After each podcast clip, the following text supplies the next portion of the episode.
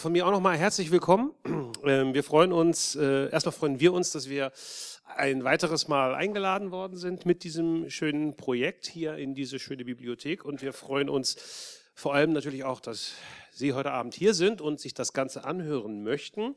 Kurze Frage, ach nein, die Frage brauche ich ja gar nicht stellen. Ich hätte jetzt eigentlich gefragt, wer war schon bei der ersten Lesung da, aber bei der ersten Lesung ist es ja ein bisschen schwierig. Die haben wir ja äh, online gemacht aus den äh, Corona-Gründen. Hat denn jemand die erste Lesung, äh, die erste Veranstaltung gesehen? Das würde mich mal interessieren. Ja, der Veranstalter, das ist löblich. Hat tatsächlich gar nicht so viele Leute. Siehst du, ich kann alle Fragen nochmal verwenden. Nee, nee, nee, da Eine Person. Einer, ja, ja, ja, einer, Ich habe auch ein paar neue Fragen dabei, keine Angst. Ähm, ja, also um zum, zum Ablauf. Ähm, ich werde mich mit Uli unterhalten. Äh, eingangs ein bisschen, dann gibt es eine ungefähr, was war es, 20 Minuten, halbstündig, irgendwie sowas. Also eine Lesung, die uns einen Ausschnitt aus dem Buch nahebringen soll. Und dann geht das Gespräch noch ein bisschen weiter. Und wie gerade schon alles vorweggenommen wurde, so schön, wird dann im Anschluss noch die Möglichkeit geben, Fragen an Uli hier direkt auf dem Podium zu stellen oder im Anschluss, wenn er signiert und äh, seine, in seine Bücher, seine Bücher auch noch mit einer schönen Zeichnung veredelt. Ja, das ist der Ablauf.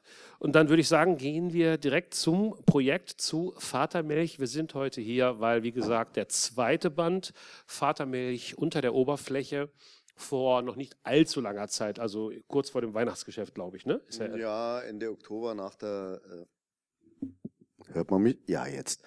Äh, nach der Frankfurter Buchmesse ja, also war, äh, war, der offizielle Erscheinungstermin. Der ist also jetzt ein bisschen draußen. Das Ganze ist ein Projekt, das ähm, ich glaube, ganz am Anfang war noch nicht mal ganz sofort klar, dass es mehrbändig sein würde. Kann das sein?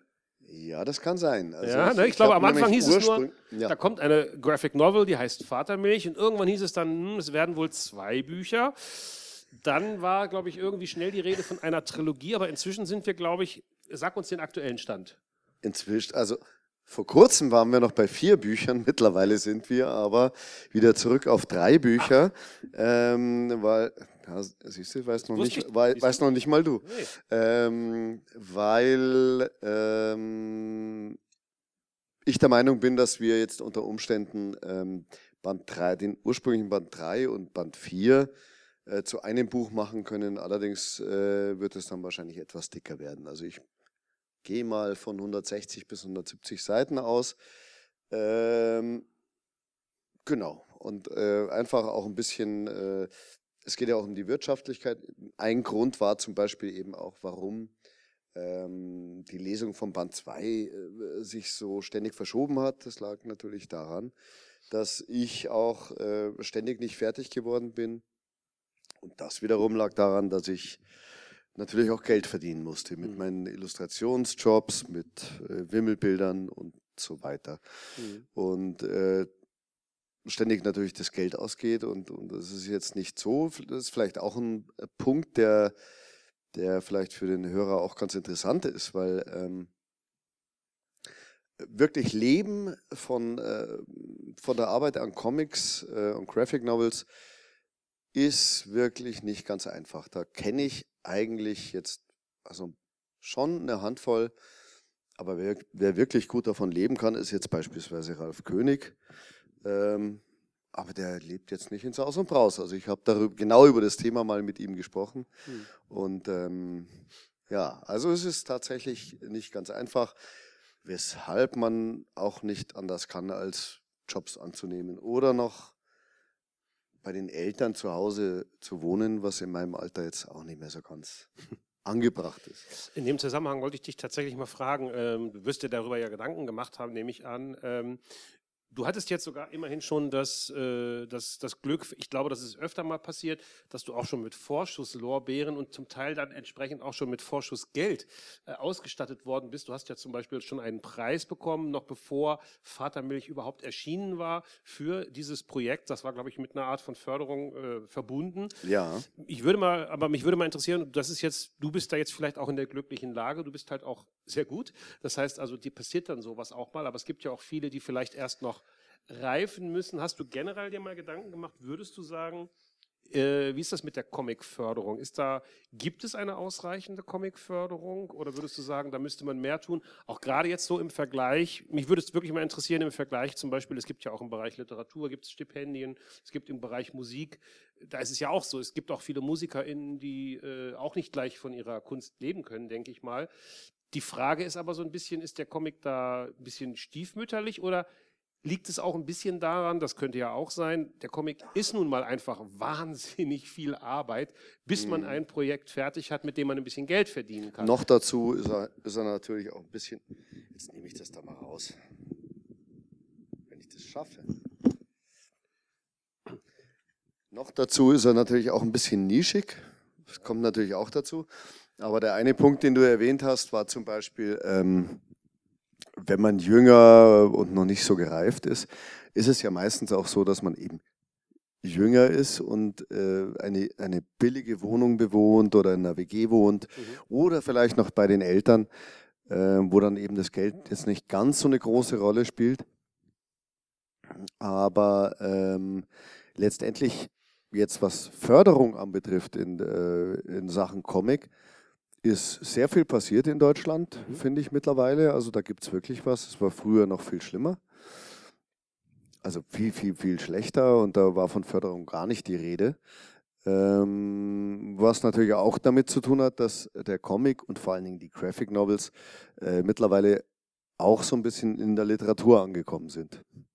Und, und äh, eben auch dieses diese Stärkung erfahren haben und jetzt auch in einigen Literaturstipendien eben der Bereich Graphic Novel mit aufgenommen ist. Mhm.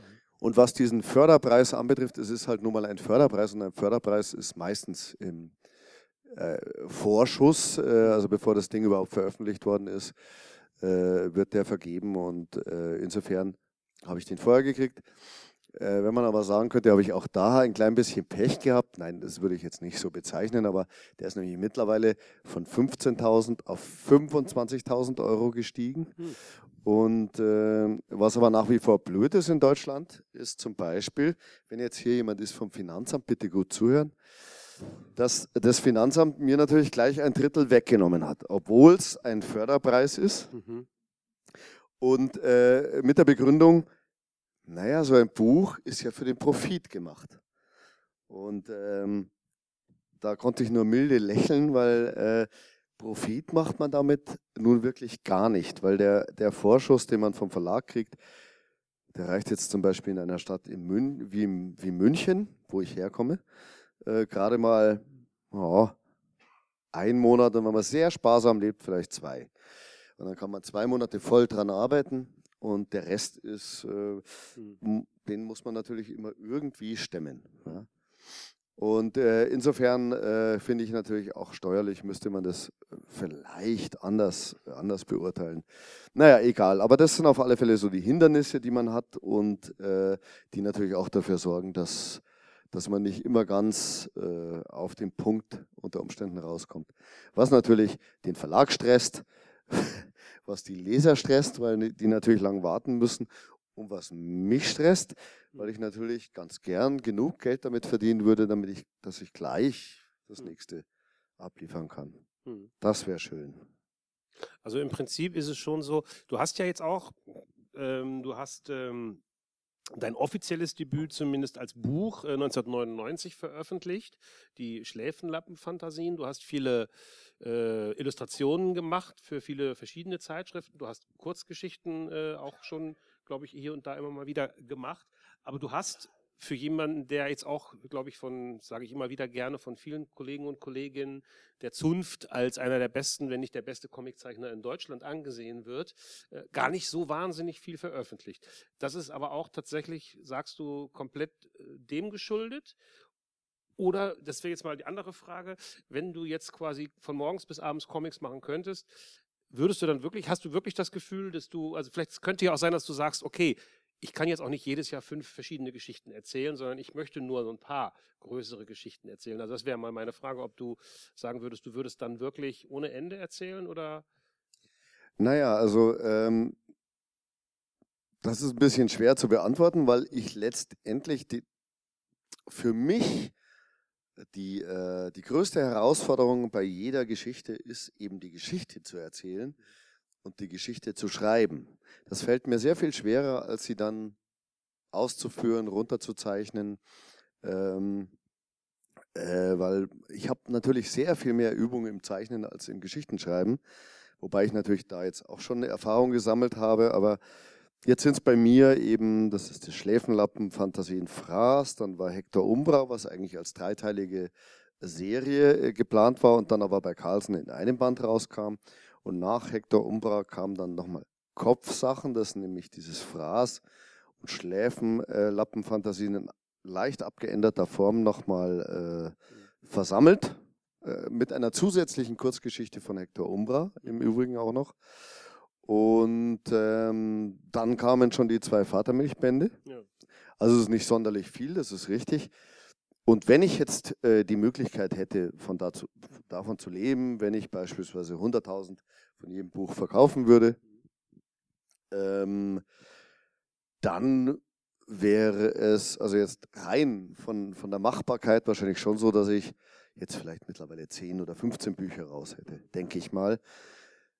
Was aber wieder ein, ein, ein, Hemmschuh sein könnte, wäre unter Umständen, dass äh, mir dann vielleicht die Geschichten ausgehen würden.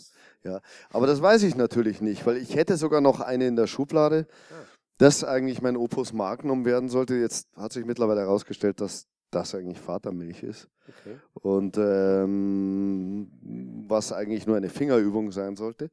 Hm. Und ähm, jetzt schauen wir mal. Ja. Das andere ist noch in der Schublade, insofern habe ich noch, äh, hätte ich noch eine im Petto.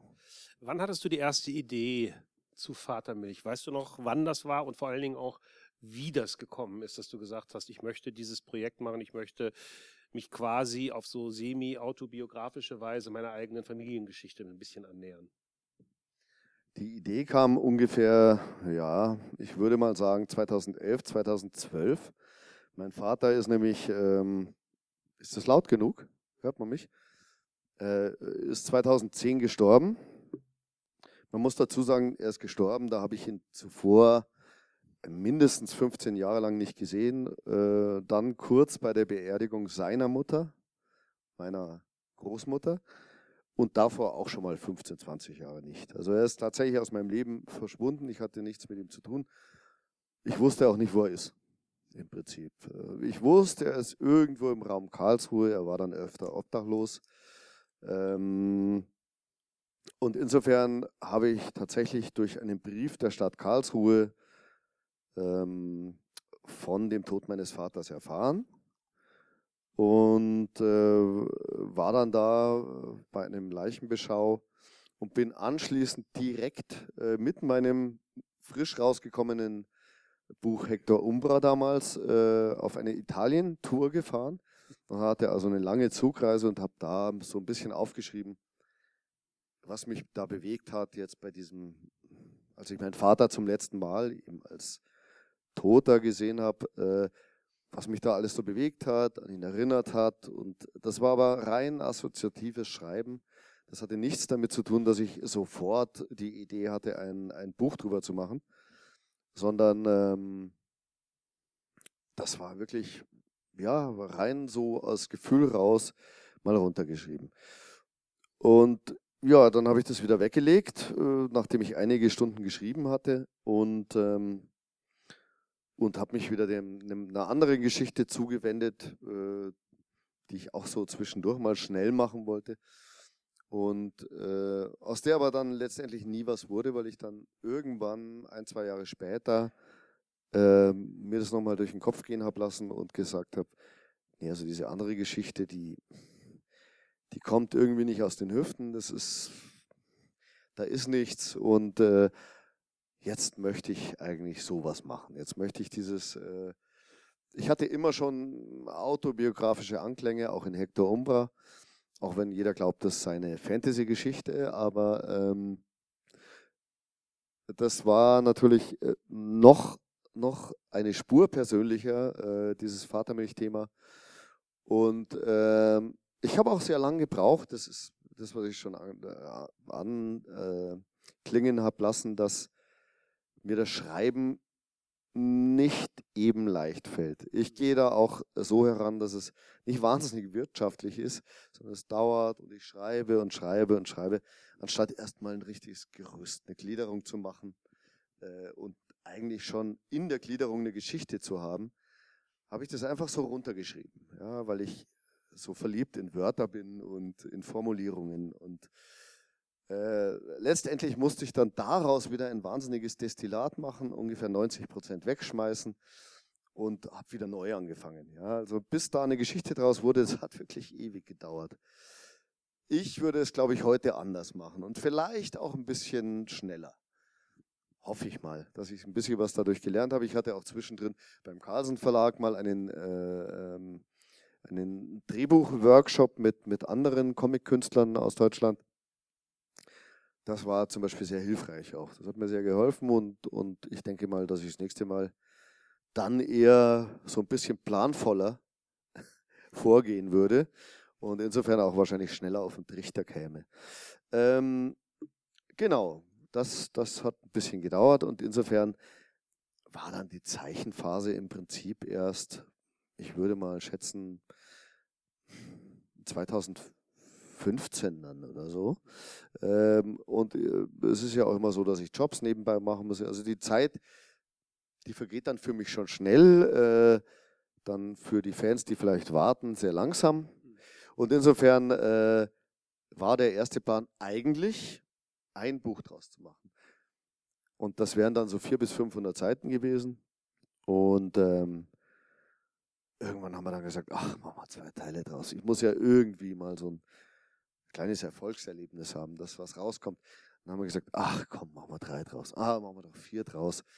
Ähm, so war es dann letztendlich. Der, der letzte Stand war vier Bände.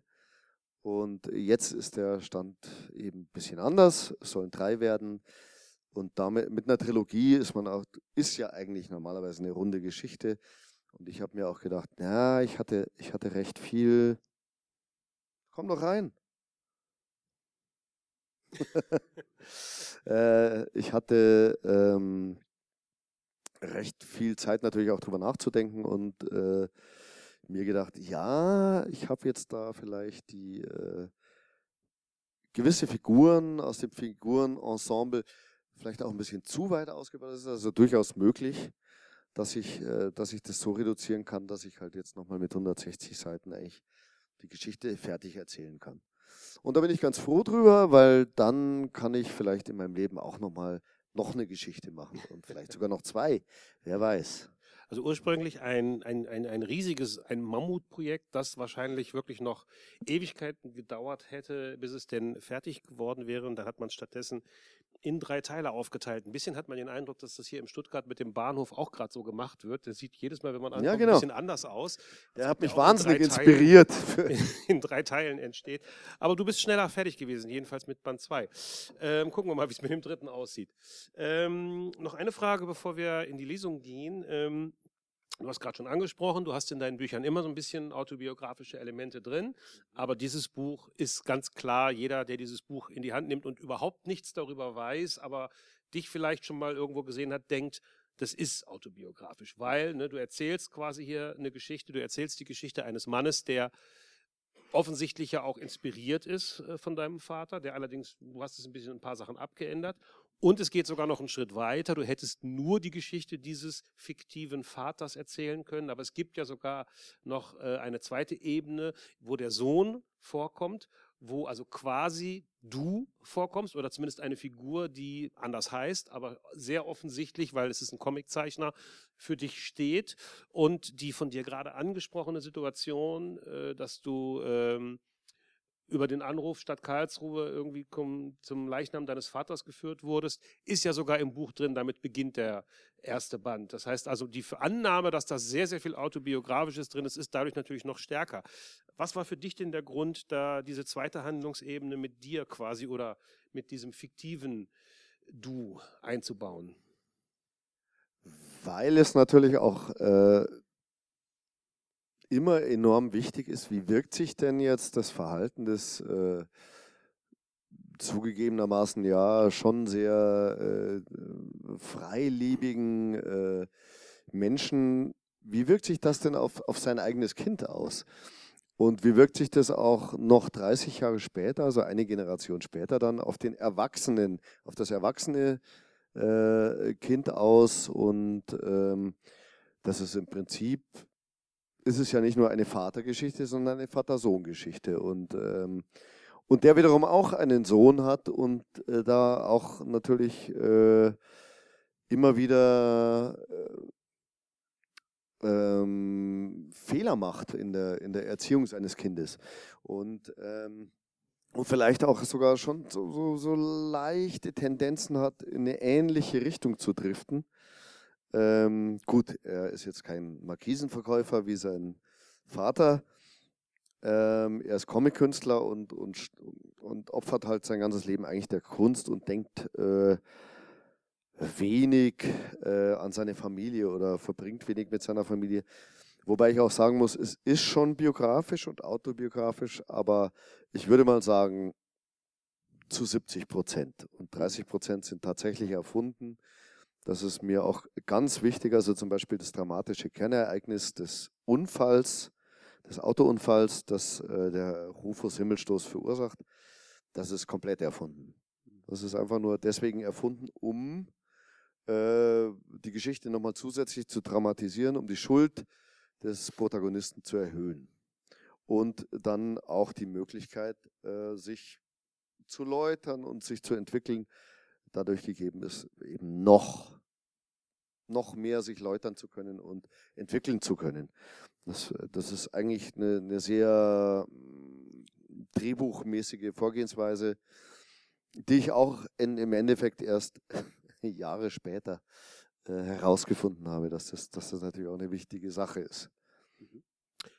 Gut, dann würde ich sagen, gehen wir jetzt mal ins Buch rein. Ich frage mal in die Runde, äh, darf man denn die Kenntnis des ersten, bei wem darf man denn die Kenntnis des ersten Bandes voraussetzen? Also wir haben alle das erste Buch gelesen, es haben nicht alle das erste Buch gelesen. Gut, dann nur so viel, also das Wichtigste zumindest, ich hoffe, korrigiere mich, wenn ich was Falsches sage. Ähm, also wir haben gerade schon gesagt, es gibt diese zwei Handlungsebenen, die auch im zweiten Buch, aus dem wir jetzt lesen, äh, wieder vorkommen. Rufus Himmelstoß, der die fiktive äh, Vaterfigur, Markisenverkäufer, ehemaliger Markisenverkäufer, muss man sagen, weil er hat im ersten Band diesen Job bereits verloren und äh, dann hat sich auch seine Freundin äh, relativ zeitnah von ihm getrennt und ihn rausgeschmissen und das hat relativ schnell auch dazu geführt, dass er tatsächlich auf der Straße gelandet ist. Ich muss dich kurz korrigieren, das oh. ist seine Frau. Ah, seine, Frau, seine Freundin. Freundin. Ja, okay, das äh, war ich jetzt nicht mehr so. Gut, also die Frau schmeißt ihn raus und er landet auf der Straße. Also ich glaube, das ist quasi dann, man, also man, man sieht die beginnende Obdachlosigkeit am Ende von Band 1. Äh, und wir tauchen da jetzt quasi an der Stelle wieder ein in Band 2 und gleichzeitig die zweite Ebene, die man an dieser etwas bläulichen äh, Darstellungsart immer erkennt. Das ist die aktuellere oder die, die Zeitebene eben mit dem Sohn. Ähm, und die sind gerade, da die Familie ist gerade, äh, der Vater hat, glaube ich, irgendwie die Nacht irgendwie ziemlich gezecht, ne? Ist doch so, ne? Du musstest ja, ja wissen, du ja. warst ja dabei quasi. und muss jetzt aber am nächsten Tag irgendwie einen versprochenen Familienausflug machen, beziehungsweise es geht ja, glaube ich, nee, stimmt, es geht ja sogar um, um den Vater bei diesem Ausflug, aber ich glaube, das weiß man am Anfang gar nicht, ne, oder? Nein, nein, das, das ist tatsächlich äh, so ein bisschen Spoiler. Gut, dann, ne, dann sage ich auch, sagen wir jetzt auch nicht mehr dazu.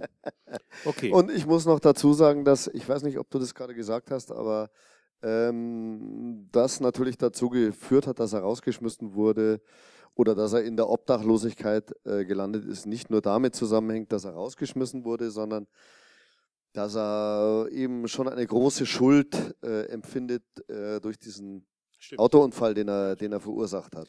Genau. Das ist auch noch nicht ganz unwichtig. Ja.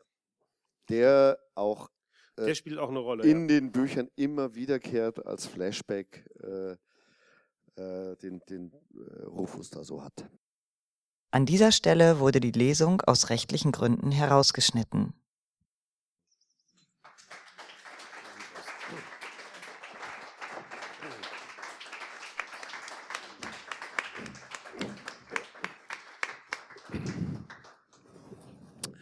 Dankeschön. Ja, wir haben jetzt ein bisschen Einblick in das zweite Buch von Vatermilch bekommen. Jetzt würde ich gerne tatsächlich, weil mir der Gedanke während der Lesung gekommen ist äh, und ähm, weil du das vorher im Grunde auch gerade angesprochen hast, vor der Lesung, ähm, dieses äh, Ereignis, dieses fiktive Ereignis, der Unfall, der hier in, ja. diesem, in diesem Buch äh, quasi den Rufus Himmelstoß erst so richtig äh, auf die Straße treibt quasi. Ähm, nun hast du ja gerade gesagt, dass du dieses Ereignis erfunden hast. Mhm. Aber du mhm. lässt gleichzeitig Bernie im Buch ja, der ja offensichtlich die Menschen kennen soll, weil er viel auf der Straße schon gelebt hat, du lässt ihn sagen, eigentlich das, was normal passiert ist, Frau rausgeschmissen, äh, Job verloren und so, das reicht eigentlich nicht. Da muss was Schlimmeres passiert sein, was dafür gesorgt hat, dass du quasi jetzt die Familie hier komplett im Stich gelassen hast. Sprich da so ein bisschen, war das ein Wunsch von, ist das eine Wunschidee von dir gewesen, dass du sagst, am liebsten wäre es dir auch gewesen, es hätte im Leben deines Vaters wirklich ein solches Ereignis gegeben? Weil, es, so wie du es jetzt gesagt hast, klingt es ja eher so, als ob das bei ihm, als ob du bei ihm nichts gefunden hättest. Naja, also wissentlich nicht. Und aber es könnte sein. Könnte durchaus sein, aber letztendlich war es äh, tatsächlich ein dramaturgischer Kniff. Mhm.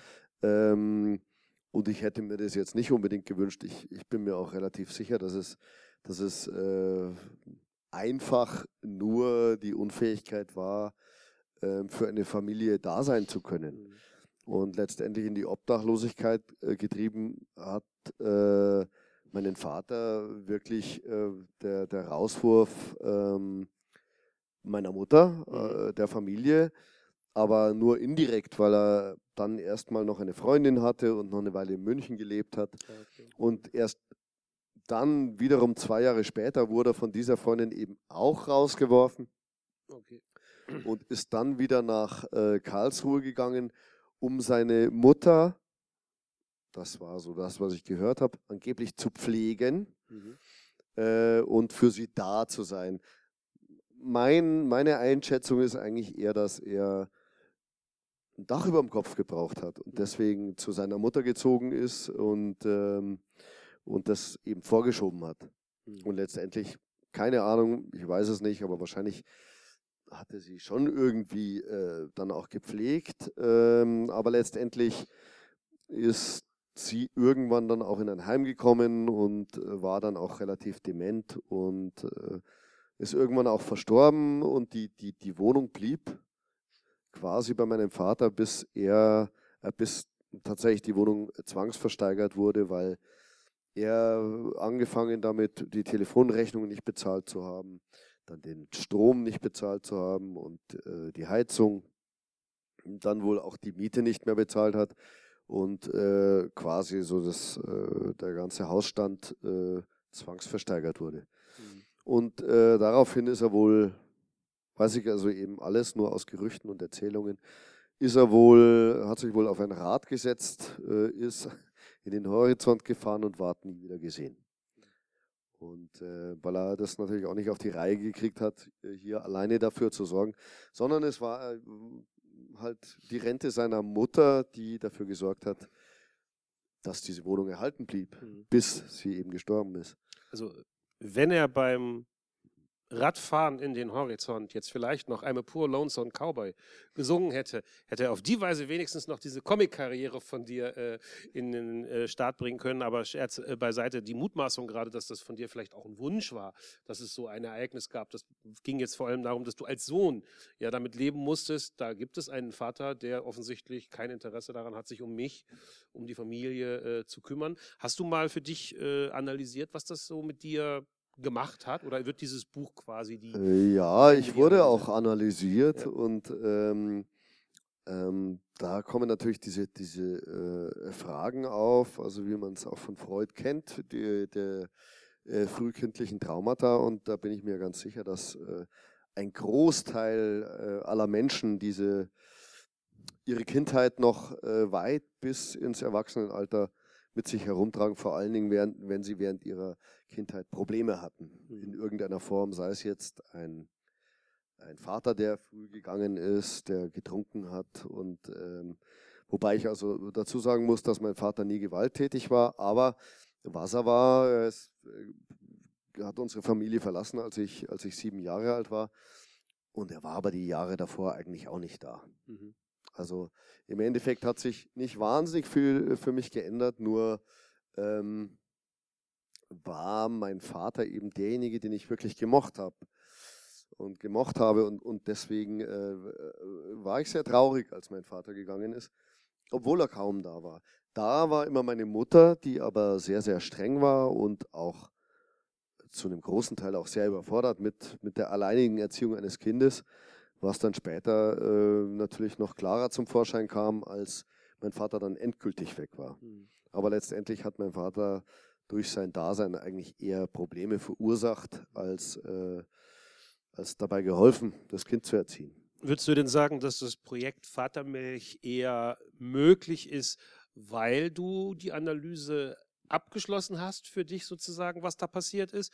Oder ist das Projekt vielleicht sogar eher Teil dieser Analyse noch? Also versuchst du selber damit gerade noch so ein bisschen zu verstehen? Im Endeffekt ist es so, ja. Es, ist, es trifft wirklich so ein bisschen das Klischee äh, davon, dass Schreiben auch so irgendwie Therapie ist für jemanden. Trifft ja auch auf Musiker zu und ähm, ja, irgendwie, ich würde mal sagen, auf alle künstlerischen äh, Ausdrucksformen wie auch die Malerei, die äh, mit Sicherheit auch äh, zur Therapie äh, dient, würde ich mal sagen. Und äh, das, das hat mir schon sehr geholfen. Und meine eigene Analyse ist mit Sicherheit noch nicht abgeschlossen. Und ich äh, trage nach wie vor Probleme mit mir rum, die dann mich auch Sachen machen lassen, die ich eigentlich selber gar nicht gut finde. Ja, ich meine, ich denke, ich denke, dass es schon, schon sehr viele Menschen auf der Welt gibt, die da einfach noch ungeklärte Dinge haben und die dann unter Umständen auch nie geklärt werden, bis man selber stirbt. Also ich erlebe das, habe das auch jetzt die letzten Jahre ganz gut mit meiner Schwiegermutter erlebt, äh, die auch eigentlich nie äh, die Dinge geklärt hat mit ihrer Mutter, die sehr viel bei ihrem Kind falsch gemacht hat und deswegen äh, daran eigentlich immer noch sehr leidet. Also das ist, mhm. Das denke ich, passiert sehr, sehr häufig und äh, man kann den Leuten allen nur wünschen, dass, dass, das, äh, dass, man, dass man die Sache vorher in die Hand nimmt und so eigentlich ein zufriedeneres Leben führen kann. Mhm. Wie hast du denn für dieses Projekt dann äh, weiter recherchiert? Also du hast dich, hast ja vorhin erzählt schon, es gab diesen ersten Anstoßpunkt, dass du quasi äh, mit deinem Vater oder mit dem Leichnam deines Vaters konfrontiert wurdest. Dann hast du, das hast du jetzt ja schon teilweise gesagt, auch versucht, irgendwie noch zu, rauszubekommen, zu rekonstruieren, was in seinem, wie sein Leben eventuell verlaufen sein könnte. Ähm, was hast du dann gemacht? Hast du dich noch mit weiter mit Familienthemen auseinandergesetzt? Hast du andere Dinge getan oder andere, vielleicht andere Geschichten, aus, die mit ähnlichen Sachen ähm, zu tun haben, gelesen? Wie war, sah deine Recherche für das Projekt aus? Also mein ähm, so mit, mehr mit Familie beschäftigt habe ich mich eigentlich insofern, äh, dass ich tatsächlich während dieser Arbeit an dem Buch auch äh, mich öfter mal bei meiner Tante in Freiburg, also nicht weit weg von hier, äh, doch öfter mal gemeldet habe und auch mit meinen Cousinen, die eben auch alle aus Freiburg kamen, ähm, einfach öfter mal gemeldet habe und, und wir uns tatsächlich auch auf der Durchreise nach Frankreich mal mit denen getroffen haben. Und, ähm, und von dieser Tante, eben der Schwester meines, meines Vaters, äh, habe ich dann auch viele Gerüchte eben mitbekommen. Äh, worauf du aber wahrscheinlich abzielst, ist, ähm, wie ich weiter recherchiert habe.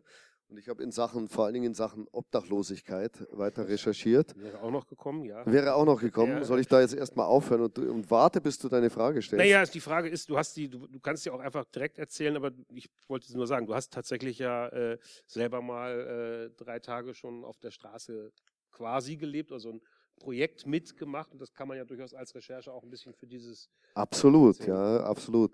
Ähm, es war also so, ich habe Obdachlose natürlich immer auch schon mit einem speziellen Blick gesehen, weil ich immer wieder so im Hinterkopf meinen Vater hatte natürlich. Ähm, aber auch die Tatsache, dass ich selbst ähm, freiberuflicher Illustrator bin und ähm, auch eben sehr, sehr viel an meinem Comic-Projekten, an meinen Graphic-Novel-Projekten arbeite, die nicht wahnsinnig viel Geld abwerfen. Insofern natürlich auch äh, im Hinterkopf immer schon so die Armutsfalle so ein bisschen gehabt und ähm, insofern habe ich gedacht, naja, es kann jeden äh, ziemlich schnell treffen, obdachlos zu werden. Und äh, insofern hatte ich immer so einen speziellen Blick auf Obdachlose und äh, auch immer mit Gefühl. Und insofern habe ich äh, dann, nachdem mein Vater gestorben ist, ähm, auch mal eine, eine Stadtführung mitgemacht mit, äh, dem, mit der Straßenzeitung BIS, Bürger in sozialen Schwierigkeiten in München. Das war die erste äh, Straßenzeitung, die es wirklich in ganz Deutschland gab. Und äh, so eine Führung habe ich mal mitgemacht und da ist man ja nie, äh, nicht der Einzige. Ähm, und ich hatte aber ein großes Glück, denn äh, mit mir war nur eine wahnsinnig desinteressierte Schulklasse. Insofern konnte ich den, ähm, den der die äh, Führung geleitet hat, das war auch ein ehemaliger Obdachloser, sehr gut interviewen und ein bisschen ausquetschen, wie das, wie das so läuft. Von dem kommt zum Beispiel auch der Ausspruch, ähm, dass jeder, der obdachlos wird, glaubt, das ist morgen wieder vorbei. Das ist nur vorübergehend.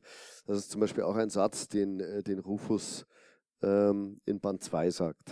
Ähm, insofern äh, habe ich das daher und habe äh, tatsächlich auch mit, ähm, mit dem Wissen, das ich aus dieser Führung mitgenommen habe, äh, Kleinigkeiten geändert. Wo ich aber, was mich aber noch natürlich viel tiefer beeindruckt hat, war ähm, dieses, äh, diese drei Tage auf der Straße. Das war ein Künstlerduo, die, hat dat, äh, die haben dazu aufgerufen in verschiedenen Social-Media-Kanälen und in der Süddeutschen Zeitung. Und ich habe das in der Süddeutschen Zeitung gelesen und habe die sofort angerufen, weil die haben Leute gesucht, die mit ihnen drei Tage auf der Straße verbringen, ohne Geld, ohne äh, Smartphone und ohne Schlüssel. Und man durfte sich also seiner eigenen Wohnung oder seinem Haus äh, nicht äh, auf 500 Metern nicht nähern und man durfte also auch nicht da irgendwo übernachten, sondern musste sich tatsächlich draußen irgendwo eine Schlafstätte suchen und musste für Geld sorgen, damit man auch was zu essen hat und zu trinken. Und ähm, da habe ich mich gemeldet äh, und auch die Wochen davor natürlich wurde es mir schon etwas mulmig, weil es war, es war jetzt nicht gerade im Sommer, sondern es war der 16. Oktober, wo das stattfinden sollte. Und da fing es gerade in München an, so richtig kalt und nass zu werden. Also es waren so, ich würde mal sagen, so 5 Grad und äh, bis zu 0 Grad waren es in den Nächten. Und es hat geregnet. Das war super. Und äh, ich war aber auch ganz froh darüber, dass es so war, weil äh, wäre es ein goldener Oktober gewesen, hätte man da wunderbar im englischen Garten schlafen können und da hätte fast schon eine Sommerfrische draus gemacht. Insofern fand ich das eigentlich ganz in Ordnung, dass es, dass es so gelaufen ist, wie es gelaufen ist. Mhm. Und ähm, da hatten die, die Veranstalter, also dieses, dieses Künstlerduo, eigentlich auch im Sinn, dass ähm, sich ja Hunderte anmelden, natürlich. Und äh, sie von diesen 100 angemeldeten gemeldeten Leuten nur acht auswählen, die dann diese drei Tage mit auf der Straße verbringen zusammen. Letztendlich ähm, haben sich zwar noch zehn angemeldet, die haben aber alle einen Rückzieher gemacht. Und ich war dann der Einzige, der mit den beiden auf Tour gegangen ist. Und das war auch ganz gut so, finde ich, weil wir mit so einer großen Gruppe, das ist ja, das ist ja auch eher Spaß und Party. Ähm, insofern ähm, war das recht interessant und äh, ja, zum Beispiel auch die erste Nacht war recht interessant, dass man da, ich habe wirklich keine Sekunde geschlafen. Ich habe dann den Parker zugemacht, Schlafsack zugemacht, habe den Reißverschluss aufgelassen, wie uns das vorher empfohlen wurde von anderen Obdachlosen, ähm, dass man schnell reagieren kann, wenn ein, einer angreifen will oder bestehlen will. Und äh, habe dann tatsächlich meine Wollmütze nur so über die Augen gezogen und habe dann äh, mit offenen Augen quasi nicht geschlafen und habe immer durch diese Wollmütze die Straße beobachtet, wo äh, könnte Gefahr drohen oder so. Aber es ist tatsächlich ein sehr, sehr, sehr unangenehmes Gefühl, nicht einfach in seine Wohnung, in sein Haus zu gehen und die Tür abschließen zu können, sondern diese Ausgeliefertheit, das ist, das ist tatsächlich etwas, was, was, ja, was, was sehr eindrücklich war und, und Was noch eindrücklich war, war dann diese, diese Parallelgesellschaft, dieses Nicht-Hineinkönnen in irgendeine normale Bäckerei oder einen Supermarkt und sich einfach mal schnell was kaufen können. Das, das war einfach nicht möglich. Wir mussten erstmal den ganzen Tag zum Beispiel Flaschen äh, äh, sammeln und wegbringen, um uns am Abend, ich glaube zu dritt haben wir 13 Euro pro Tag verdient, äh, dann zusammen so ein äh, karges Abendessen äh, mhm. leisten zu können. Dazu kam aber noch, dass in der Früh konnte man schön in eine Suppenküche gehen, ähm, um sich eine, eine Suppe dort kostenlos abzuholen, danach noch zwei, zwei Wurstsemmeln so für den Tag. Das gibt es in München, das gibt es wahrscheinlich in fast jeder Stadt. Aber diese Suppenküche, die hat mich auch sehr nachhaltig beeindruckt. Und das war zum Beispiel etwa, weil die sehr klein war, sehr eng, überall war alles voll und all, es hat gestunken, es war unglaublich. Und dann kommst du rein und siehst so dieses Elend, dieses wahnsinnige Elend.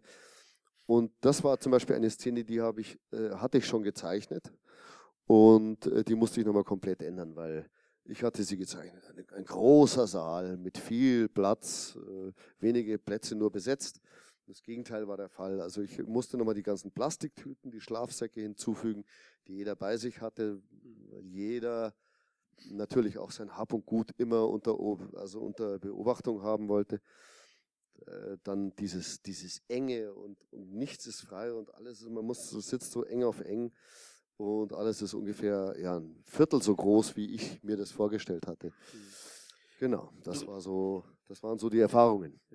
Ja, du hast jetzt gerade schon angesprochen, dass du diese Szene äh, in der Suppenküche äh, dann nochmal neu gezeichnet hast. Wie mhm. ist das mhm. überhaupt? Ähm, nur mal, dass man mal kurz einen Einblick hat. Du arbeitest ja äh, auch relativ viel mit technischen Mitteln, also sprich, du arbeitest mit dem iPad, glaube ich, dass du relativ viel auch unterwegs zeichnen kannst.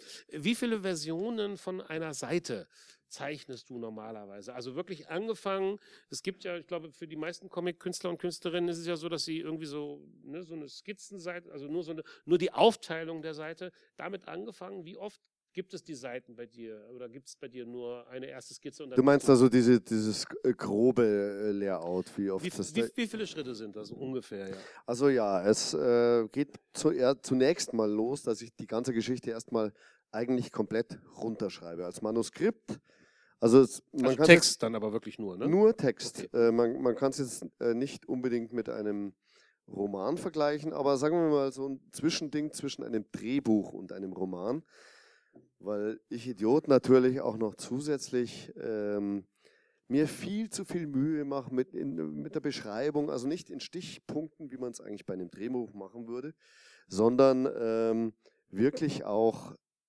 die Sätze ausformuliere und an den Formulierungen rumfeile, weil ich, äh, weil, weil ich gar so sehr in Wörter verliebt bin, ähm, was völliger Unsinn ist, weil, weil das alles sowieso wieder zusammengestrichen wird und weil man das dann natürlich auch machen könnte, wenn man die Seiten fertig gezeichnet hat. Mhm.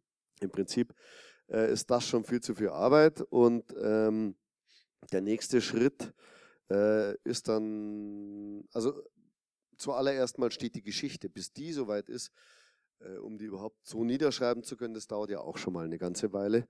Ähm, was als nächstes kommt, ist eigentlich die Einzelbilder festzulegen mhm. und äh, diese dann ähm, eben in diesem äh, ganz groben Layout, da mache ich wirklich nur so in der Größe, äh, ziehe ich die Seite auf und äh, ordne dann die Panels mhm. an und äh, schreibt dann dazu, Bild, mittlerweile, früher habe ich dann in diese kleine Seite auch nochmal die, genau das, dieselben Bilder reingezeichnet, die ich schon als Einzelbilder hatte. Mittlerweile mache ich es nur noch so, ich kritzel die eigentlich nur noch als Einzelbilder mhm. vor und schreibe daneben, was da passiert, weil ich selber oft gar nicht mehr weiß, was ich mir da vorgestellt habe, weil es so gekritzelt, so hingeschmiert ist, dass es eigentlich nicht, äh, nicht mehr äh, lesbar ist unbedingt. Und äh, dann äh, teile ich die Bilder auf und schreibe nur die Nummern rein, der mhm. einzelnen Bilder. Eins bis so und so viel. Ich weiß halt, ich kriege zwischen ein und ich mache eigentlich nicht mehr als neun oder zehn Bilder pro Seite. Ähm, das aber auch nur dann, wenn äh, sehr viele Zooms oder so drin sind. Äh, wenn es ein sehr erzählerischer Strang ist, dann dann höre ich bei fünf Bildern meistens auf oder bei sechs.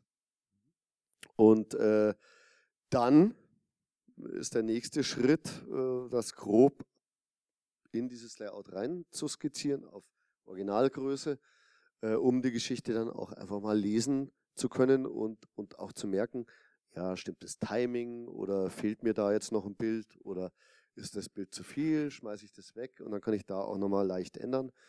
Dann kommt die saubere Skizze und dann erst äh, zeichne ich das Ganze ins Reine. Mhm. Also es sind sehr viele Schritte, äh, die natürlich auch ein äh, Mordszeitaufwand mhm. äh, sind. Wobei ich aber schon ganz glücklich bin. Ich bin schon jetzt recht schnell geworden und ähm, dennoch dauert es natürlich lang, weil ich das ganze Projekt immer wieder weglegen muss, um irgendwelche Jobs zu machen. Mhm. Hattest du die, die grobe Geschichte tatsächlich am Anfang, also gleich als du mit Vater Milch 1 angefangen hast, lag die für dich fest oder hast du dich durchaus auch noch so ein bisschen von deinen Figuren äh, führen lassen? Also konnten dich deine Figuren teilweise auch noch überraschen? Also nachdem ich diese äh, zwei Jahre erst mal wild rumgeschrieben habe, stand sie irgendwann, mhm. die Geschichte. Äh, das war aber, wie gesagt, auch ein langer Weg. Und ähm, während ich diese Geschichte geschrieben habe, habe ich auch Character Designs gemacht. Das haben wir noch ein bisschen unter den Tisch fallen lassen, also die Figuren festzulegen. Da habe ich mich auch wahnsinnig verlustiert. Also das hat ewig gedauert. Ich glaube, ich habe 20 Seiten für jeden, für jede Figur mhm. äh, und auf, auf jeder Doppelseite waren locker vers zehn verschiedene Entwürfe von dieser Figur. Mhm. Also das war Wahnsinn, bis ich endlich so zufrieden war, dass ich, dass ich die Figur konnte. Einfach von allen Seiten mhm. die Features äh, festgelegt habe. Was haben die, wie sind die dick, klein, gedrungen, groß, dünn, äh, haben die äh, eine Stirnglatze oder äh, alles, was dazu gehört eben. Ähm, das, das war eben auch noch ein großer Punkt. Und ja, und, und wenn es denn endlich soweit ist, dann muss man es ja eigentlich nur noch runterzeichnen. Mhm. Was natürlich auch noch wahnsinnig viel Aufwand ist. Mhm. Also ja, was dann auch nochmal Jahre dauert. Auch durch die Unterbrechungen natürlich. Mhm. Ganz aktuell ähm, wollte ich natürlich noch erwähnen, du hast es am Eingang äh, aber auch schon kurz erwähnt, du warst jetzt ja gerade in Frankreich, äh, ich glaube auf Einladung des, deines Verlages dort. Ne? Du bist dort, ja. äh, warst unter anderem bei dem größten Comic-Festival in Europa, in Angoulême, aber eben vorher auch noch in Paris. Wie ist denn die Rezeption in Frankreich auf das Werk, das da als das unter dem wunderschönen Titel La Lait Paternelle erscheint? Klingt gleich nochmal viel ja, ja. poetischer. Ähm, äh, ich habe noch keine Rezension gelesen, äh, weil ich ähm, leider auch nicht so gut Französisch kann.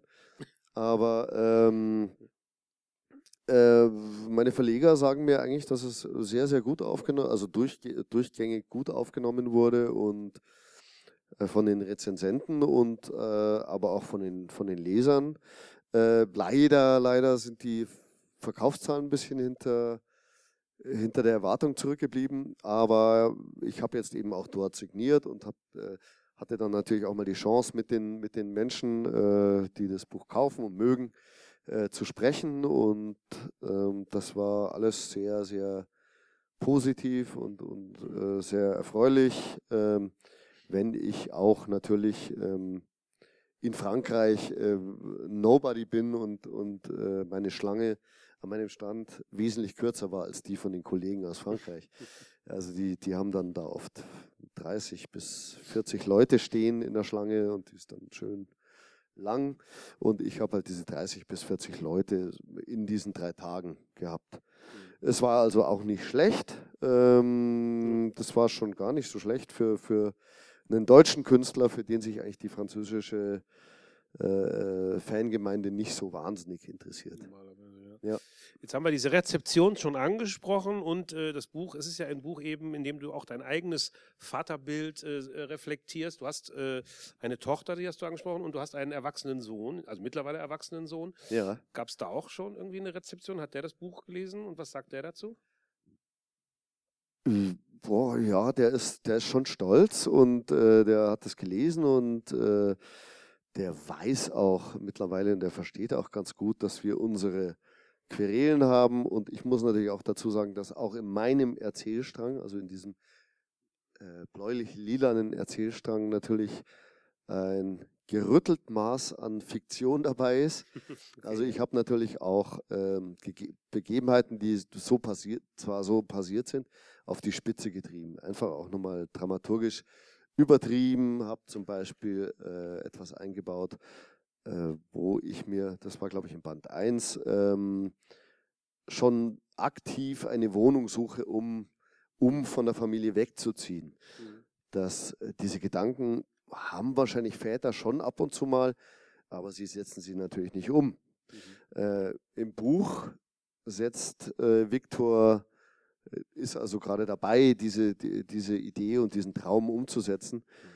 Das habe ich zum Beispiel nie gemacht. Ja, also. Gut, dass du das quasi nur in deiner Buchversion gemacht hast, denke ich auch, ja. Ja, zum Abschluss natürlich die ganz wichtige Frage, wann erwarten wir denn nun den dritten Band? Was glaubst du so? Ja, jetzt habe ich ja erstmal wirklich mit äh, Hängen und Würgen den Band 2 rausgebracht, was mich wirklich, ich glaube, das letzte halbe Jahr vor, vor Drucklegung äh, ich dann wirklich Tag und Nacht gearbeitet habe und alle, alle Jobs abgelehnt habe und äh, somit auch wirklich viel Geld verloren habe und dann noch einen Kredit aufgenommen habe. Und jetzt muss ich eigentlich das Konto erstmal auffüllen. Ja, okay. Und ähm, ich habe jetzt eigentlich ja, vor vielleicht einem, äh, einem Monat angefangen, ähm, das, das Buch 3 umzusetzen und eben besagtes Storyboard zu zeichnen, wobei ich da jetzt schon sehr viel schneller geworden bin. Also da, da habe ich, bin ich guter Dinge, dass das relativ schnell vonstatten gehen wird, hoffentlich. Und äh, da wir ja auch irgendwie äh, für die Verlage festlegen müssen, wie viele Seiten wird das Ding wirklich haben, das kann ich natürlich am besten einschätzen, wenn, ich, wenn das Storyboard steht, dann kann ich eigentlich ziemlich genau sagen, mhm. wie viele Seiten es geben wird. Und ähm, ja, andererseits werde ich mich jetzt auch um weitere Fördertöpfe bemühen, ähm, weil anders ist es eigentlich nicht zu machen. Ich kriege zwar einen Vorschuss von äh, meinem französischen Verlag, der mhm. höher ist als der deutsche Vorschuss und äh, auch von meinem deutschen Verlag, aber letztendlich kann ich von diesen Vorschüssen in München, wenn ich sehr, sehr, sehr sparsam lebe, äh, drei Monate leben. Insofern kann ich jetzt nicht äh, alle Aufträge ablehnen und nur daran arbeiten. Ähm, durch so Fördertöpfe wird der ganze Zeitraum vielleicht auch nochmal um ein halbes Jahr verlängert, wenn ich denn diese Fördertöpfe bekomme und gewinne. Das ist ja auch immer damit verbunden, dass die Jury auswählt. Mhm. logischerweise, was ja nicht unbedingt äh, zwingend notwendig ist. Beim ersten und zweiten Band hat es ganz gut geklappt und ich habe auch schon mehrere Preise mit, mit den Büchern gewonnen und äh, ja, jetzt hoffe ich mal, dass es beim dritten Band auch nochmal klappt. Also so, so, so langsam kristallisiert sich so ein bisschen auch heraus, dass das Problem vielleicht auch München sein könnte. also vielleicht sollten wir zumindest an angehende Comic-Künstler in äh, den Tipp geben, nicht nach München zu ziehen, ausgerechnet, wenn es denn mit der. Wobei Kunst es einige gibt in München. Ja, aber wenn es denn mit der ja. Kunst vielleicht ein bisschen einfacher äh, sein soll. Ja, also Band 3 äh, entsprechend. Ähm, hast du denn jetzt, du hast es, dich jetzt allerdings noch nicht so richtig geäußert. Hast du Carlsen schon einen Termin genannt? Irgendwas mit deiner Planung erstmal so grob? Äh, also, wir haben jetzt in Frankreich darüber gesprochen. Okay. Ähm, du kannst es auch auf Französisch sagen, ja? Und nein, das kann ich nämlich das nicht. nicht. Stimmt, hast du ja gerade gesagt. Und. Ähm, ich, ich kann es noch nicht wirklich sagen, aber es wird jetzt mal so, es wurde mal so wirklich grob angepeilt, Ende 2025, das sind dann äh, zwei Jahre, aber ich bin mir auch ziemlich sicher, dass der französische Verlag sehr daran interessiert wäre, das schneller zu kriegen. Nur, die wissen auch von meiner Misere und dass ich mhm. natürlich nicht ähm, ähm, einfach nur an dem Comic arbeiten kann, an der, an der Graphic Novel und äh, alles andere mhm. beiseite legen kann. Das wissen die. Und deswegen habe ich die auch angefragt, ob sie nicht äh, Vatermilch 3 als erste in Frankreich veröffentlichen wollen. Denn die hätten sehr viel mehr Vorschuss für mich, als das mein deutscher Verlag hat. Hm. Waren aber daran schon interessiert, nur äh, wollten es nicht machen, weil die Lizenzen für die ersten beiden Ausgaben in Deutschland liegen. Insofern war das uninteressant für den französischen Verlag, mhm. Sie meinten aber gleich, dass also eine nächste Geschichte, die ich danach machen würde, würden Sie auf alle Fälle zuerst machen wollen und könnten mich dann auch besser bezahlen. Da sind wir dann schon mal gespannt. Das wird ja dann, das wollte ich jetzt als allerletztes fragen, das wird ja dann dein ehemaliges Opus Magnum, ne? dass ja. du dann ganz ohne Druck angehen kannst? Das werde ich dann wahrscheinlich auch Opus Minimum nennen oder so. Aber, äh, aber, wird das tatsächlich das nächste Projekt sein, das was du ursprünglich mal... Das weiß ich noch nicht. Ich mag die Geschichte immer noch sehr mhm. gerne und Carlsen mochte sie auch sehr gerne, weil ich habe es ihnen schon vor, glaube ich, zehn Jahren erzählt davon. Also als ich gerade, äh, oder mehr sogar, 15 Jahren, als ich gerade Hector Umbra rausgebracht habe. Habe ich von dieser Geschichte schon erzählt. Okay. Die Dann, auch wiederum in München spielt. Ja, welche Überraschung. Ja, gleichzeitig die Geißel und äh, die Quelle der Inspiration sozusagen. Die Stadt München. Ja, in dem Falle. schon. Ja.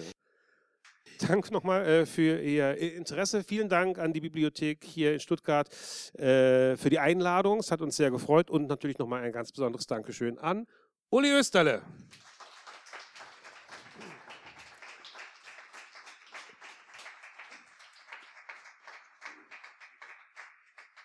Und ich wollte mich auch nochmal schnell bei der Bibliothek bedanken und natürlich ganz besonderen Dank auch an den äh, Matthias Wieland.